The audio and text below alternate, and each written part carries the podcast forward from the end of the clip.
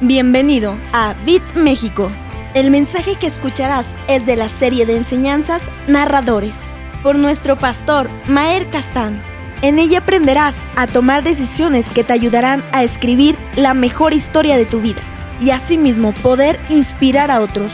Para mayor información visita bitmexico.com.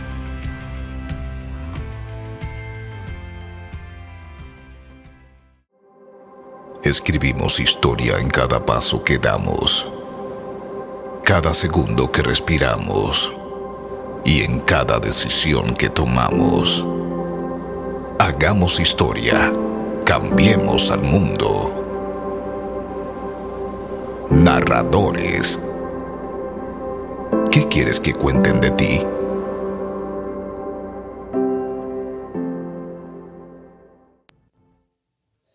Preparo mi corazón y declaro, mi hoja, a ver cuántos lo creen, dígalo fuerte, lo que hago prospera, doy mucho fruto y se multiplica al 30, al 60 y al 100 por uno. Muy bien, si tú estás alegre, voltea con el que está a tu lado, sonríele bien bonito, con una sonrisa de colgate, que vea que el día de hoy veniste bien guapo, bien guapa para escuchar la palabra de Dios. Muy bien, estamos en la segunda parte de narradores y la pregunta base de esta serie de enseñanzas es, ¿qué quieres que cuenten de ti? Estamos hablando de los narradores. Entonces voltea nuevamente con el que está a tu lado y pregúntale si tienes confianza, eh, tal vez si vienes por primera vez, tercera, segunda vez y te sientes raro haciendo eso, nada más escucha a, la persona que está a tu lado y dile, ¿qué quieres que cuenten de ti? No, con que no escuché, ¿qué quieres que cuenten de ti?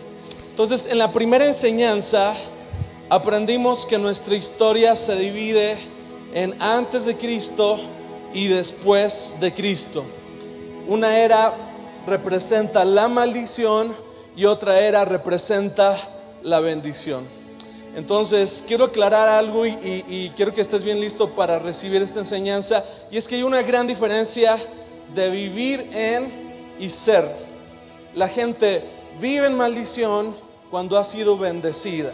Entonces, no eres maldición, eres bendición viviendo en maldición, que es una gran diferencia. Hay gente que, ha sido bendecida, hay gente que ha sido, que ha conocido a Jesucristo, hay gente que, ha, que su vida ha sido transformada, pero sigue viviendo en una era de maldición. El hecho de que yo sea bendito no, no implica que no termine en lugares de maldición. Entonces, eh, nadie me puede maldecir a mí, porque lo que Dios bendice, nadie lo puede maldecir, pero si yo mismo puedo mantenerme en este lugar de maldición. Entonces, la pregunta nuevamente sería, ¿cuál es la parte de la historia en la que estás viviendo? ¿En, bendición, en la era de bendición o en la de maldición?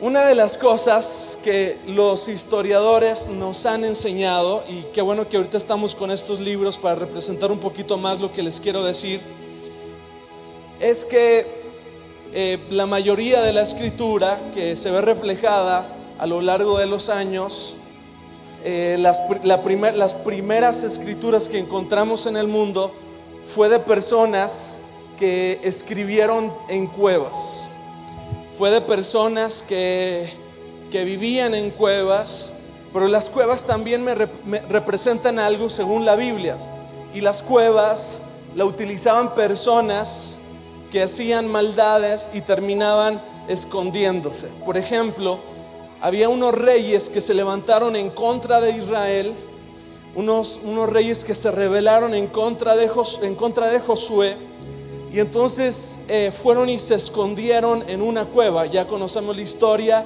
Josué les puso una piedra, no permitía que salieran. Después de eso, eh, los hirió, los mató y los colgó en maderos, que ustedes saben lo que está escrito en la Biblia y lo vimos el domingo, que aquel que crucificaban en el madero era maldito. Entonces vamos entendiendo un poquito más respecto, respecto a esto y vamos a Primera de Reyes capítulo 19. Primera de Reyes capítulo 19. dice, cuando Acab llegó a su casa, le contó a Jezabel todo lo que Elías había hecho. ¿Quién era Elías? Era un profeta de Dios, era, el que hizo descender fuego y vamos a seguir viendo lo que hizo. Incluso la manera en que había matado a todos los profetas de Baal. Entonces Jezabel le mandó este mensaje a Elías y fíjese el mensaje que le escribió, que los dioses me hieran e incluso me maten si mañana a esta hora yo no te he matado, así como tú los mataste a ellos. Vamos al versículo 3. Fíjense, el profeta, el hombre de Dios, Elías, tuvo miedo y huyó para salvar su vida. Se fue a Berseba, una ciudad de Judá, y dejó allí a su sirviente. ¿Sabes qué es lo más triste que nos puede suceder en nuestra vida? Y es que otras personas escriban nuestra historia. Aquí vemos a Jezabel mandándole un mensaje. Jezabel le había escrito la historia a Elías, le manda el mensaje y le dice, te vas a morir. Y si no te mueres, eh, eh, te lo juro, que si no estás muerto, que me muera yo. Entonces, Jezabel escribe este mensaje, le está escribiendo su historia. No solo le escribe su historia, sino le escribe hasta la manera en cómo iba a terminar su historia. Hay gente en nuestras vidas que se toman este derecho de poder dar conclusiones respecto a nuestra vida. Y entonces te ven y te dicen, no, este va a terminar igual de borracho que a su padre. No, este va a terminar igual de, de pobre que toda su familia. No, mira, la manera en que está llevando las cosas, la verdad es que no le van a funcionar. Y no sé quién es peor, si aquel que está dando la conclusión de nuestra vida o nosotros que creemos en su conclusión. Si no sabemos quiénes somos, vamos a terminar siendo las opiniones de otras personas. Somos vulnerables a ser transformados por las palabras de otras, de otras personas. Entonces Elías, fíjense, no estamos hablando de una persona que venía a vivir, de una familia, de una persona común y corriente. Estamos hablando de un hombre que hacía descender fuego del cielo. Estamos hablando de un hombre que mató a todos los profetas de Baal. Con, era un hombre, no era un hombre cualquiera. Sin embargo, se vio de la misma manera como muchos nos hemos encontrado, atemorizados manipulados, intimidados y terminamos corriendo a esa cueva para escondernos. Entonces, las palabras de Jezabel, palabras de maldición, palabras que te hacen retroceder a una era que no te corresponde, palabras que te mandan a esa cueva de primitivos, palabras que te mandan a un tiempo que no te pertenece. Esas palabras que te hieren y te transportan al pasado y sin duda alguna terminamos viviendo nuestro presente estacionados en el pasado. Y la gente habla y dice, es que no puedo seguir adelante porque todavía tengo en mente la vez que fracasé. No puedo seguir caminando porque recuerdo la vez que me caí. Y entonces cada vez que van a hacer algo, piensan en lo que sucedió en el pasado. Palabras de maldición. Y entonces se introducen en nuestro corazón, penetran en nuestra mente y terminan haciendo que actuemos de una manera primitiva. Termina, que termina haciendo que terminemos en esa cueva. ¿Qué es lo que te quiero decir? Elías se fue a la cueva de maldición. ¿Será que estamos en esa era de maldición ya habiendo conocido a Jesús? Nosotros mismos nos limitamos. Nosotros mismos ponemos muros a nuestro alrededor. Jesús decía, los hijos de este mundo son más sagaces que los hijos de luz. Construyen edificios, grandes compañías, hacen de todo. Y los hijos de luz terminan dando un testimonio para los otros de mediocridad, de limitaciones y encerrados en la cueva sin poder ser luz para el mundo. decía Jesús, si ustedes son luz, ¿por qué se ponen debajo de la mesa? La luz no se pone debajo de la mesa, la luz se pone lo más alto en la entrada para que todo mundo pueda ser alumbrado. Estamos nosotros encerrados en la cueva, en nuestro mundo cristiano, en nuestro círculo cristiano, sabiendo que Dios nos mandó al mundo a predicar el Evangelio a todas las naciones. Metidos en nuestra cueva, atemorizados por lo que dice el mundo. Por eso Pablo decía, no me avergüenzo del Evangelio porque es poder de Dios. Algunos de nosotros terminamos retractándonos, terminamos siendo manipulados por las olas de este mundo y terminamos en esos lugares, en esas cuevas de maldición, en esa era primitiva, en esa era que no me corresponde. Y fíjense lo que pasa. Lo peor, estamos hablando que la cueva solo lo utilizaban aquellos malditos que iban a terminar colgados en el madero. Y lo que está pasando con Elías es que está en esa cueva siendo el hombre de Dios, siendo el profeta que hacía descender fuego del cielo.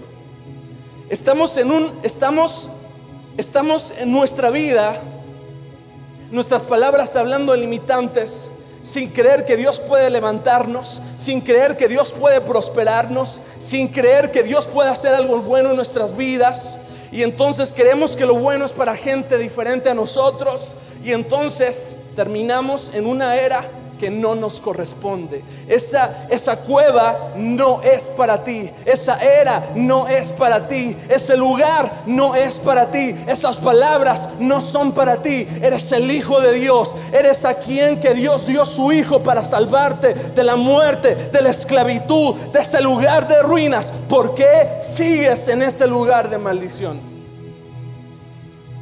Dile que está a tu lado, ¿qué haces en ese mismo lugar? Solo los malditos están en la cueva. Solo aquellos que han recibido las palabras corren y dicen, no, voy a terminar muerto. ¿Cómo es posible que esté este momento de tu vida, cuando has visto la mano de Dios en tu vida, sigues dudando de su poder? ¿Cómo es posible que sigues pensando si Dios lo podría hacer o no lo podría hacer? El Señor es el mismo de ayer, de hoy y por todos los siglos. Y si lo hizo una vez, lo volverá a hacer el día de hoy en tu vida y con tu familia.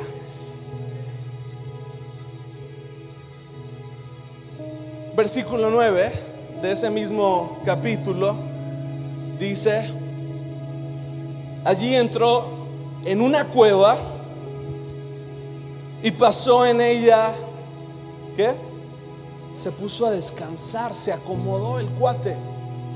Qué feo que termines acomodándote en esa era de maldición. Y aquí vino a él la palabra del Señor y él le dijo, ¿qué haces aquí, Elías? Y es una pregunta que también te está haciendo el día de hoy a ti. ¿Qué haces ahí? Está diciendo, ¿qué haces aquí, Elías? Este lugar no te corresponde. ¿Qué haces en esa cueva? ¿Qué haces en ese lugar? ¿Por qué te limitas? ¿Qué haces pensando de esa forma?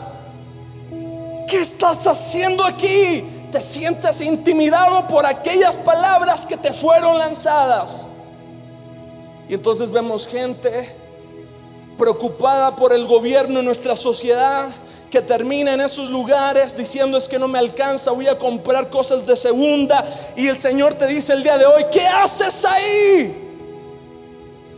Y entonces tu forma de ser, tu forma de pensar, debes de empezar a cambiar esos rumbos y esas maneras en las que estás viviendo. Y el, y el Señor te dice nuevamente, ¿qué haces ahí? Y sigues, y sigues, y sigues. Eso no te corresponde. Eres mi hijo ¿Y sabes quién soy yo? Yo soy el dueño del oro y de la plata. Soy aquel que abrió el mar en dos, el que hizo descender a Jesucristo de la muerte, ascender a Jesucristo de la muerte a la resurrección. ¿Qué haces ahí pensando como mendigo? ¿Qué haces ahí pensando tan limitadamente? ¿Qué haces ahí tan encerrado en tus pensamientos? ¿Qué haces ahí? Y entonces hasta agarramos la palabra y la acomodamos a nuestra manera, la, acomodamos a nuestra situación, pero la pregunta siempre será la misma, ¿qué haces ahí? Posiblemente Elías ya se había acomodado. Hay personas que tan solo en un día se acomodan al desastre. Tan solo un momento, tan solo un momento necesitan para acomodarse a la desgracia. Tan solo te falta una ocasión, tan solo un día. Y ese día cambió tu, tu vida para siempre. Por eso es que el Señor, su voz aparece en ese lugar y retumba la cueva. que haces aquí? Esa es la pregunta que yo tengo para ti. ¿Qué haces en esa etapa de tu vida? ¿Qué haces en, esa, en ese momento de la historia?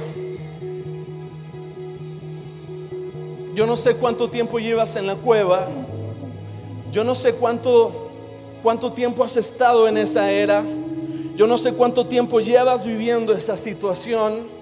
Pero te digo este día, no te acomodes. Ni se te ocurra acostarte ese lugar no te corresponde. Y algunos pueden decir en este momento, yo me acostumbré a la desgracia. Un día me acosté y terminé ahí. Hay gente que ha venido conmigo y me dice, llevo días que estoy durmiendo en la calle, no llego a la casa, estoy tomado, ya no puedo hacer nada al respecto, ya estoy, las, la calle es mi destino. Algunos tal vez están metidos en la cueva y están pintando en, la, en las paredes y escribiendo una y otra vez las palabras que escucharon. Están marcando en esas paredes la desgracia que has vivido, la situación que has pasado.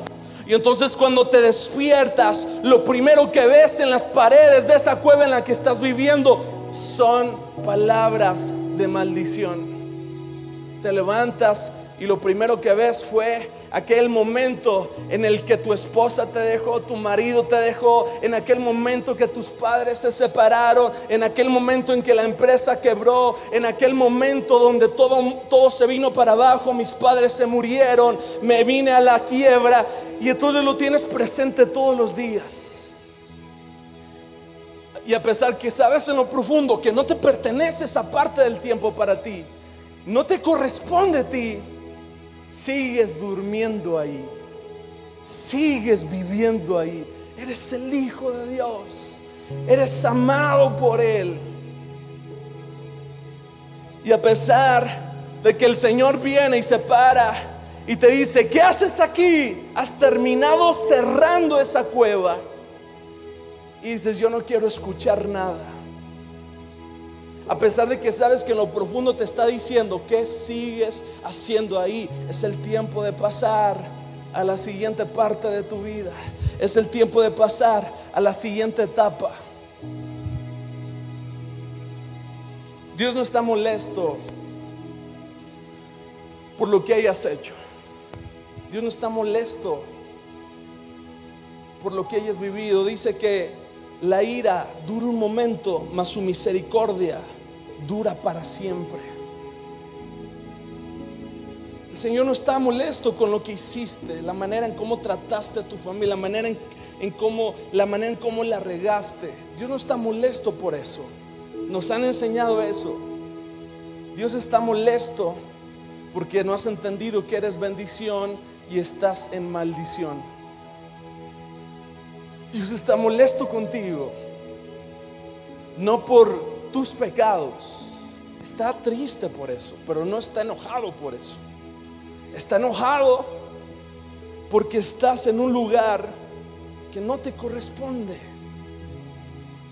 Por eso te pregunta una y otra vez, ¿qué haces ahí? El enojo de Dios tiene que ver con el lugar donde estás. Vamos a Juan capítulo 11, versículo 38. Nos pasamos a la otra parte de la historia. Pasamos al Nuevo Testamento. Juan capítulo 11, versículo 38. Jesús todavía estaba qué? Estaba enojado cuando qué? Cuando llegó a la tumba. ¿Qué era esa tumba? Una cueva con una piedra que tapaba la entrada. Fíjense el enojo que tenía. Versículos antes estaba enojado porque todos estaban ahí llorando y no entendían que no era el, no era el momento. Estaba enojado porque en su corazón decía, Jesús decía, Él está durmiendo, no está muerto. Ustedes que hacen pasando la parte de la muerte, no es la etapa todavía. Estaba tan enojado cuando llega ese momento y, se aparece una de ellas y le dice, ya huele feo, ya está pesta, ya, ¿qué podemos hacer? Estaba enojado de tal manera que les dice, ven el versículo 39, corran la puerta. En otra versión, muevan esa piedra que está tapando la entrada. No es el momento. Y más adelante se escucha, Lázaro, sal fuera. ¿Qué haces ahí, Lázaro? ¿qué haces ahí? Y estaba molesto porque sabía que no era el tiempo para él. La gente alrededor se reía y se burlaba. Con su incredulidad decía, ¿qué es lo que viene a hacer este? Y entonces con palabras tan suaves y tan penetrantes, llena todo ese lugar diciendo, Lázaro no está muerto, Lázaro está dormido.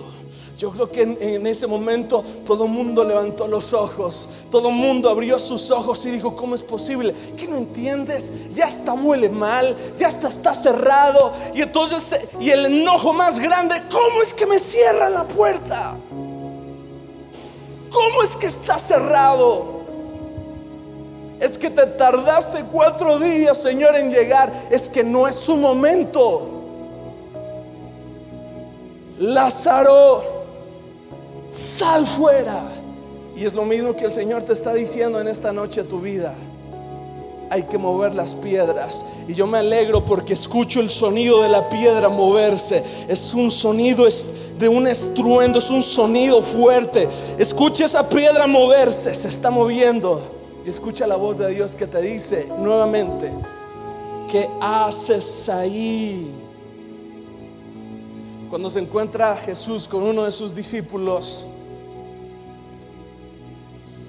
en otras palabras, ¿qué haces aquí? Ya no vas a ser pescador, ahora vas a ser pescador de hombres y empieza a escogerlos. Voy a cambiar la vida, ya no va a ser igual, va a ser diferente. Quiero que vayas y lances la red, pero Señor, ya estuvimos lanzando la red y no veíamos nada dices? Lanza la red. Y lanza la red. Y entonces los que estaban en ese lugar no veían la manera de cómo subir tanta cantidad de peces al barco. Es que entiende, ¿qué haces ahí? ¿Qué haces ahí? ¿Por qué sigues pensando tan limitadamente? ¿Por, qué sigues pensando tan pobre? ¿Por qué sigues pensando? Es que no tengo y mira cómo le hago. ¿Qué haces ahí? El Señor te está invitando nuevamente, a pesar de que ya conoces a Jesús, te está diciendo, sal de esa cueva. Vamos a ver qué pasa. ¿Cuántos están listos para salir de la cueva de maldición? Mateo 28, 2. Con esto voy a terminar. de repente se produjo un gran terremoto. ¿Qué se produjo? Un gran terremoto. Pues un ángel del Señor descendió del cielo y corrió la piedra a un lado y se sentó sobre ella. Estamos hablando de Jesucristo, ¿verdad? ¿Qué es lo que pasó? ¿Qué es lo que vino? Dile que está a tu lado, un terremoto. Este es el rema de esta noche. ¿Sabes cuándo se te van a acabar los problemas? ¿Sabes cuándo se te van a acabar los terremotos? Hasta que sepas que es tu momento de salir de esa cueva. Gente vive en problemas y terremotos y terremotos. Por ese terremoto no es para tirarte, no es para derrumbarte. Ese terremoto es para decirte, ¡Ey! ¡Sal de ahí! ¿Y no me lo creen? Vamos a Primera de Reyes, capítulo 19, versículo 11. Y volvemos con Elías. El Señor le dijo, sal y ponte de pie delante de mí en la montaña. Es que el Señor estaba enojado. ¿Qué estás haciendo aquí, Elías? Mientras Elías estaba de pie ahí, el Señor le pasó y un viento fuerte e impetuoso azotó la montaña. La ráfaga fue tan tremenda que las rocas se aflojaron pero el Señor no estaba en el viento. Después del viento hubo un terremoto. ¿Qué hubo? Yo no sé si ustedes se pueden alegrar por lo que estoy diciendo. Dice, pero el Señor, dice, pasando el terremoto, hubo un incendio. Pero el Señor no estaba en el incendio. Y después del incendio hubo un suave susurro. Cuando Elías lo oyó, se cubrió la cara con su capa salió y se paró a la entrada de la cueva. Entonces una voz le dijo, ¿qué le dijo? ¿Qué haces aquí, Elías? Si hay algo que aborrece el Señor, es que sigas en esa cueva. Si hay algo que el Señor le enoja, si hay algo que hace levantar la ira de Dios, es que sigas en ese lugar de maldición. Es que sigas pensando igual que un primitivo. Es que sigas pensando igual que un malhechor. Ese lugar no estaba destinado para ti. Ese lugar no era para ti porque después de eso te cuelgan y tú no eres maldito. Por eso colgaron a Jesús, para que tú no fueras maldito. Por eso Jesucristo sufrió eso, para que tú no lo sufrieras. ¿Qué haces en la cueva? ¿Qué haces en ese lugar? ¿Sigues encerrado? ¿Sigues, sigues tan distante de la presencia de Dios? ¿Huyes? Y al parecer tú dices que estoy huyendo por mi vida. Estoy haciendo esto porque quiero salir adelante. Pero la, la verdad es que estás haciendo, estás regresando a ese lugar que no te corresponde. Metido en la cueva con un miedo, con un temor. Esos pensamientos tan bombardeantes a tu vida a tu corazón. Ya ni escuchas la voz de Dios, porque desde hace mucho tiempo cerraste la cueva. Y algunos de ustedes ya hasta llenaron el lugar de un olor a muerte. Ya cualquiera que se acerca da su conclusión y dice, no, este no va a vivir. Este ya murió. Qué triste es que te dejes, te dejes, seas tan vulnerable a las opiniones de otras personas. Por un, por un lado estaba Jezabel diciendo, te vas a morir, te voy a matar. Si, si no hubieras creído la historia, no hubieras salido corriendo. Si no hubieras creído sus palabras, hubieras permanecido ahí, hubieras enfrentado de la misma manera como enfrentaste a los demás. Te está diciendo, no, este ya no va a salir, ya está huele mal y escribiendo la historia de tu vida. Pero el Señor se aparece para reescribir tu historia. Y dice, tal vez, y este había muerto. Tal vez, y este había corrido por alguna situación, tal vez como David que terminó en la cueva de Adulam. Lo querían matar y entonces terminó escondido ahí. Tal vez si muchos de ustedes su, su exclamación ha sido, Señor, contra mí se han levantado. Señor, quieren comer mis carnes, están presurosos por hacerme maldad. Y entonces terminas en ese lugar, pero el Señor te dice, no, no, no, no es tu tiempo, no es el momento de morir, tú no morirás y tú vivirás y contarás la gloria del Señor. Tu momento no es ahora, tu momento es por la eternidad. Tú no mueres, tú vives por los siglos y los siglos de los siglos. ¿Por qué te escondes? Te vuelvo a preguntar, ¿qué haces ahí? ¿Qué haces ahí? Y entonces estás tan desesperado porque no pasas de ahí. Y ya quieres darle la vuelta a la historia. Y alguien más viene y escribe sobre tu vida. A mí que me importa lo que escriban o digan de mi vida. A mí lo que me importa es que me escriban en el libro de la vida. Eso es lo que vale la pena. Entonces, el Señor se levanta y dice, no, tú no vas a morir.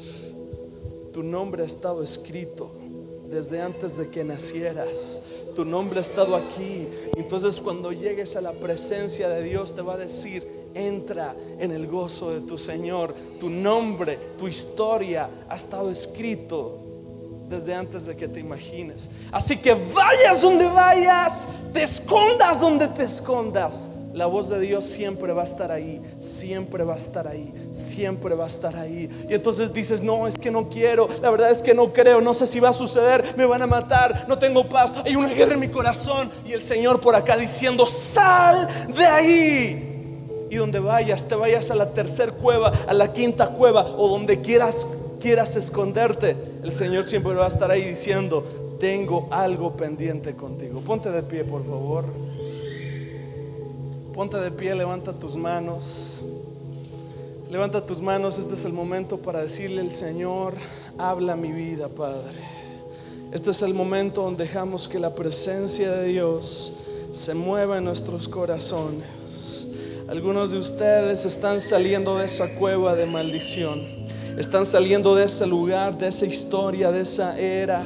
Ya pasó, dice la Biblia, lo viejo pasado. He aquí, Todas las cosas son hechas nuevas, olvidando lo que queda atrás y extendiéndonos a lo que está adelante. Levanta tus manos y deja que el poder de Dios pueda moverse en ese lugar. Estoy seguro que la presencia de Dios va a causar un terremoto en este lugar. En este momento, en lo profundo de tu corazón, en lo profundo de tu interior, quiero que sepas que estés donde estés, vayas donde vayas te escondas donde te escondas, la voz de Dios y ese terremoto de Dios siempre va a estar en tu corazón y siempre va a estar en tu mente. Levanta tus manos. Levanta tus manos.